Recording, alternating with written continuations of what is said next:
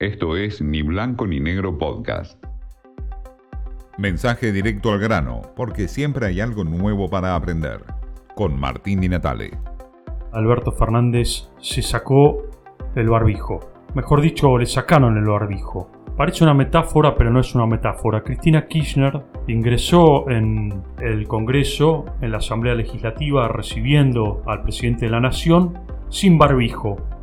Alberto Fernández llegó con barbijo, cuando le tocó hablar se sacó el barbijo y con ello se sacó mucho más, se sacó el albertismo. El albertismo que dejó atrás, parece ser como un quiebre o una sin razón, pero el barbijo que lo protegía, o por lo menos que eh, lo protegía del kirchnerismo duro, ya no lo tiene más. Alberto Fernández optó por abrazar el kirchnerismo duro de cara a la campaña electoral y eh, embeberse en este kirchnerismo duro con un discurso que rompe directamente con diálogo, rompe con la oposición, rompe con ese, esa especie de discurso controlado que tenía hasta ahora el presidente de la nación para mostrarse directamente como es Alberto Fernández, es decir, un hombre que hoy está condicionado enteramente por Cristina Fernández de Kirchner. En este mensaje presidencial que dio al Congreso tiene que ver con una dureza muy fuerte y una embestida contra la justicia, la Corte Suprema y los jueces federales.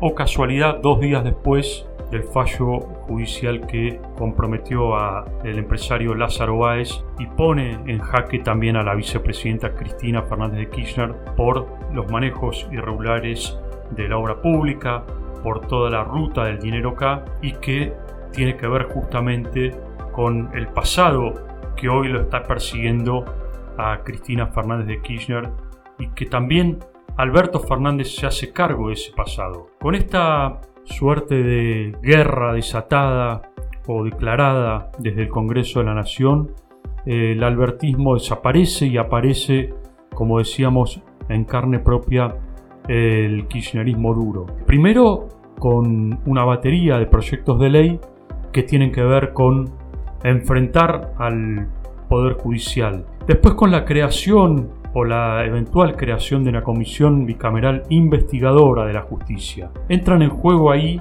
muchos factores que tienen que ver con la injerencia o no del poder legislativo en el poder judicial y tiene que ver también con las contradicciones propias de un Alberto Fernández que hasta hace no mucho tiempo decía que tiene que haber independencia de los poderes. Este enfrentamiento también hace que la oposición se unifique. Vimos a un Larreta que hoy se reúne con Patricia Bullrich, dejaron atrás las diferencias que podían tener y esto hace justamente el discurso de Alberto Fernández. Completando con eso, obviamente entra en juego la embestida del gobierno contra el Fondo Monetario a través de la querella que presenta contra Mauricio Macri y el préstamo que otorgó el Fondo Monetario Internacional al gobierno anterior. Con esto pone en juego también Alberto Fernández o dinamita su propio destino que es las negociaciones con el Fondo Monetario Internacional.